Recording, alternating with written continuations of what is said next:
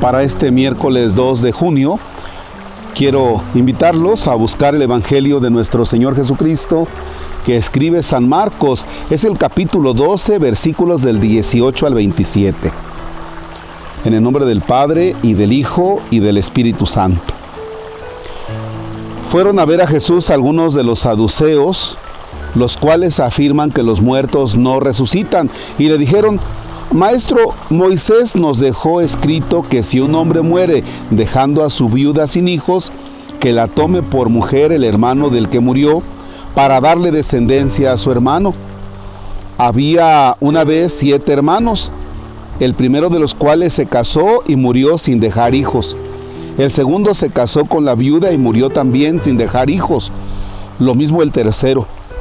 Los siete se casaron con ella y ninguno de ellos dejó descendencia. Por último, después de todos, murió también la mujer. El día de la resurrección, cuando resuciten de entre los muertos, ¿de cuál de los siete será mujer? Porque fue mujer de los siete. Jesús les contestó, están en un error, porque no entienden las escrituras ni el poder de Dios. Pues cuando resuciten de entre los muertos, ni los hombres tendrán mujer, ni las mujeres marido, sino que serán como ángeles del cielo. Y en cuanto al hecho de que los muertos resucitan, ¿acaso no han leído en el libro de Moisés aquel pasaje de la zarza en que Dios le dijo, yo soy el Dios de Abraham, el Dios de Isaac, el Dios de Jacob? Dios no es Dios de muertos, sino de vivos. Están pues muy equivocados. Palabra del Señor. Gloria a ti, Señor Jesús. Bien, aquí está un planteamiento, el planteamiento de la resurrección. El primer problema con el que podemos encontrarnos es que quizá tú y yo no estemos pensando morir. Lo repito, quizá tú y yo no estemos pensando en el morir cuando nos miramos al espejo, sí, nos vemos con un poco más de papada, eh, con canas, las manos quizá ya más arrugadas, pero pensamos que esto es para siempre y no es cierto. Nuestra vida terminará. Somos seres finitos. Entonces lo primero que debemos tener conciencia es eso, de que somos nosotros seres finitos, como primer elemento. Pero va un segundo elemento. Oye, cuando se habla de la resurrección, quiere decir que este cuerpo que es lastimado por dos cosas. Primero, nuestro cuerpo es lastimado por situaciones de pecado. Tú y yo tenemos esas situaciones de, pecado que aunque no lo quieras, cuando menos te das cuenta, incurres en algo que dices, caramba, cómo me duele haber realizado esto que me separa de los demás y que me separa de mí mismo y que me separa de Dios somos lastimados por el pecado.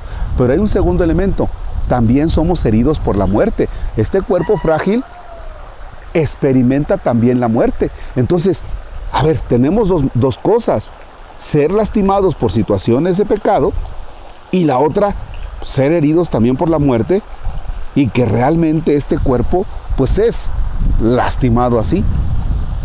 En la resurrección gloriosa, cuando participemos de esa resurrección, este cuerpo lastimado por esas dos cosas que acabo de comentar, en la resurrección este cuerpo ya no será lastimado así. Será un cuerpo glorioso y dice semejante al de Jesucristo el Señor resucitado. Ya no herido por el pecado, ya no lastimado por la muerte, sino glorioso pero en la vida de Cristo para la eternidad. Yo sé muy bien que, que a mí me cuesta entender eso y quizá también a ti te cuesta entender eso. Pero de vez en cuando échate un clavado en el contemplarte resucitado y glorioso. Y sí, disfrutar esta vida, disfrutar de los bienes materiales, pero también pensando en la vida futura, en la trascendencia pensando en la resurrección. Padre nuestro que estás en el cielo, santificado sea tu nombre. Venga a nosotros tu reino. Hágase tu voluntad en la tierra como en el cielo.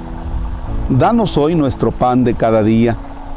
Perdona nuestras ofensas como también nosotros perdonamos a los que nos ofenden. No nos dejes caer en tentación y líbranos del mal. El Señor esté con ustedes.